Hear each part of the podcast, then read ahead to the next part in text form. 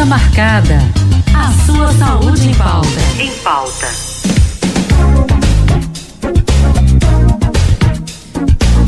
Não é pouco comum a gente escutar alguém dizendo aí, eu tô com perda de memória, ou como antigamente a gente escutava muito nas pessoas mais idosas, né, a famosa caduquice, e o que antes a gente chama também de esclerosado. Há vários termos que muitas pessoas colocam aí para perda de memória. Hoje a ciência trata como Alzheimer.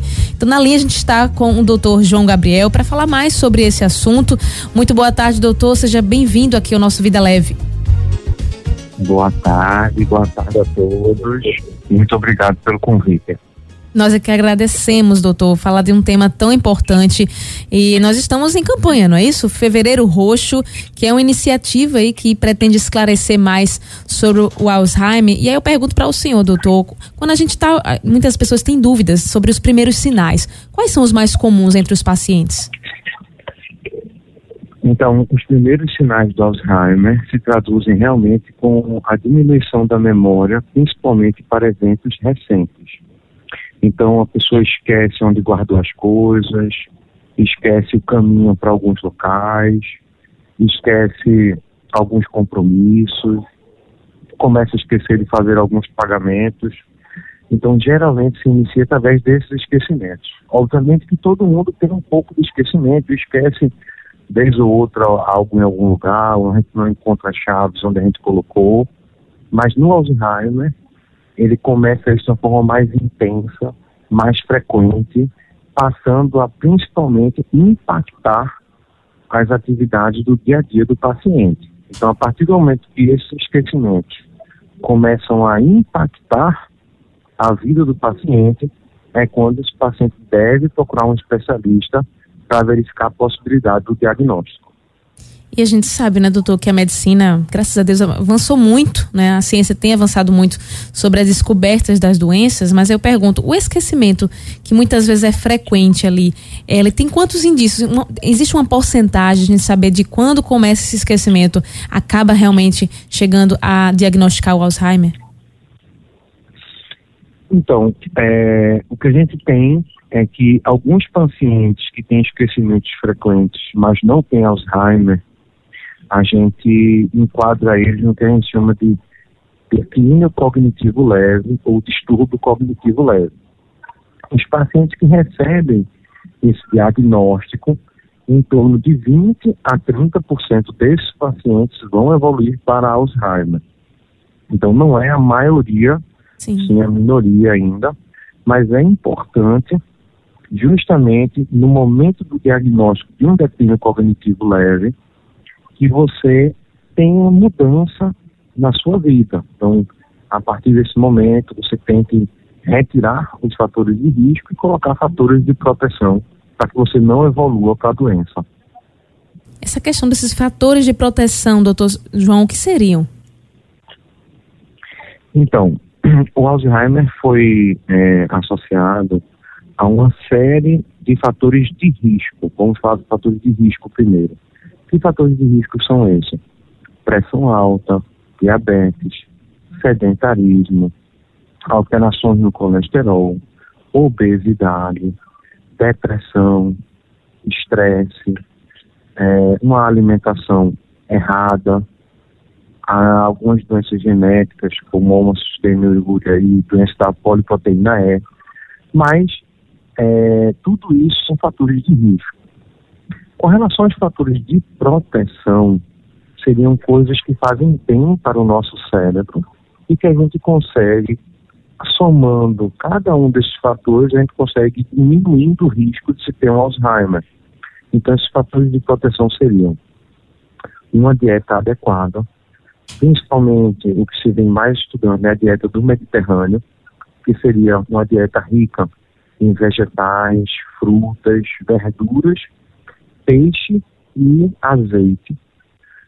Você fazer atividade física, exercício físico, ter um bom controle do peso, ou seja, evitar a obesidade, ter um bom controle da pressão e da glicose, evitar consumo de alimentos industrializados, por exemplo, fast food, enlatados, embutidos, e favorecer principalmente alimentos mais é, naturais, você estudar, aprender coisas novas, ou seja, estimular a mente é muito importante.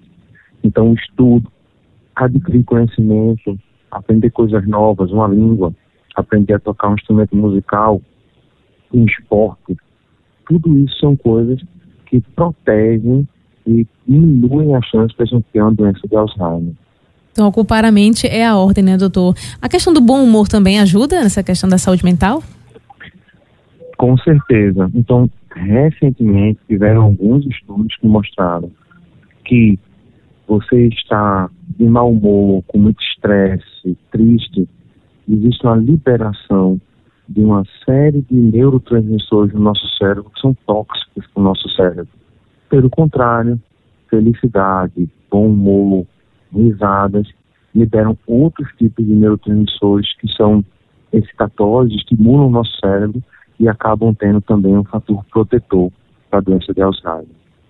Muito bem. E a gente começou aqui a entrevista, doutor João. Eu relatava sobre uma pesquisa que indica as mulheres como sendo mais vulneráveis até ao Alzheimer. Por que isso, que isso acontece? Por que, que a gente tem esses dados? Bem, é, existem alguns fatores que associam as mulheres ao Alzheimer. É, um é a questão de genética, então algumas mulheres têm uma predisposição genética maior, mas os principais são outros dois, que seriam, primeiro, a mulher já vive mais, e quem vive mais acaba tendo maior chance de ter Alzheimer, já que é uma doença que quanto mais velha a pessoa é, maior a chance de ter. E o segundo, as mulheres têm mais doenças vasculares. Hum. Por questões hormonais, as mulheres têm mais problemas vasculares relacionados à secreção de estrógeno e de progesterona. E as vasculopatias são um fator de risco importante para a doença de Alzheimer.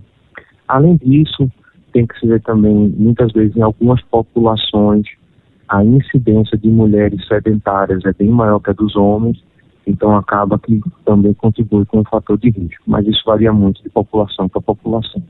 Entendi, perfeito. É, agora uma curiosidade, doutor, porque o senhor começou falando do Alzheimer como sendo aquela perda de memória recente. Por que, que quem sofre desse mal não perde a memória antiga, ou isso também acontece? Bem, é, isso é de acordo com a fisiopatologia da doença. Então, no Alzheimer, existe, vou tentar simplificar para que todo mundo consiga entender, é, no Alzheimer existe uma área do nosso cérebro que ela é impactada, que é o hipocampo. Uhum. Essa área, ela é primordial, principalmente para a memória recente. Então, no começo do Alzheimer, esse local é o primeiro local que começa a sofrer. Então, começa a ter um, um, um impacto na memória recente. Conforme a doença vai se agravando e vai passando ao longo dos anos, vai acontecendo que outras áreas do nosso cérebro também vão sendo impactadas. E aí, até mesmo a fala, a movimentação, o engolir e as memórias antigas acabam também sendo impactadas pela doença. Não pode também atingir essas áreas. Doutor, tem uma curiosidade aqui, eh, a gente queria saber se é mito ou se é verdade, porque o mal de Alzheimer, ele é realmente ali a morte dos neurônios e também um aumento irregular de proteínas no cérebro. Algumas pessoas falam sobre isso, isso é verdade? Sim, então a gente sabe que, que todo mundo tem morte dos neurônios ao longo do tempo. Isso acontece com todos. No Alzheimer, isso acontece de forma mais pronunciada na fisiopatologia da doença, acontece um depósito de placas que são danosos para o neurônio, e são placas que a gente chama de beta-amiloide. Essas placas são tóxicas para o neurônio e acabam induzindo morte dos neurônios. Por isso que no Alzheimer, é, o paciente geralmente tem uma atrofia do cérebro bem mais evidente do que no idoso sem Alzheimer. Entendi. Então há essa diferenciação. E há também relatos, doutor, de pacientes que criam histórias, né? Que relatam às vezes como verdade. Né? Aquela história ela pensa que aconteceu, mas de verdade não. Isso acontece por quê? Porque tem, tem algum motivo específico? Aí nós teríamos dois motivos para isso. Ou o paciente, por conta da questão da memória, não lembra o que aconteceu e fala de um fato que realmente não lembrou ou o paciente tem o que a gente chama de confabulação, ou seja, ele lembra de parte da história e o resto da história que ele não lembra, ele acaba colocando partes de outras histórias. Então acaba realmente tendo uma história nova. Ou também pode acontecer no paciente com Alzheimer, já num grau mais avançado, o paciente ele pode ter alucinações e pode ter ilusões e com isso pode acontecer de realmente ele estar inventando aquelas histórias por conta de um problema neurológico. Então pode ser desde um problema por conta da memória até um problema de alucinação. E a gente vê esses sintomas, né, que são tão específicos, muitas vezes não somente o paciente, mas a família, né? As pessoas que estão ali ao redor têm uma certa dificuldade. Eu gostaria que o senhor trouxesse algumas dicas, doutor, de quem tem não é, na família ou, ou cuida também de pessoas com Alzheimer, como lidar com essas situações, não é? Muito importante que, que os acompanhantes e, e a família que lidam com pacientes com Alzheimer, primordialmente que eles tenham bastante paciência, né? Infelizmente, algumas vezes vai ter que ser falado algumas informações mais de uma vez. É importante também que eles procurem ajuda médica, precisa ter um diagnóstico correto. Quando indicado, iniciar a medicação, dar a medicação nos horários corretos, tentar conversar com o paciente, conscientizar ele da necessidade de acompanhamento médico, da necessidade de, de uso de medicações, e sempre é muito importante. Tem alguma dúvida, é sempre bom falar com o médico que está acompanhando o caso, que é a pessoa que vai poder lhe esclarecer e lhe ajudar. Muito bem, doutor João. A gente já vai aqui encerrando a nossa entrevista, mas que o senhor pudesse então trazer as considerações finais, afinal estamos em campanha, né? Quando nós iniciamos o Fevereiro Roxo, alertando sobre a doença do Alzheimer e também deixar os seus contatos, doutor João. Fique bem à vontade, suas redes sociais, como é que a gente também pode ter mais dicas né, de como é lidar com essa doença. Perfeito. Então, a minha consideração final é que não é normal o idoso esquecer bastante as coisas.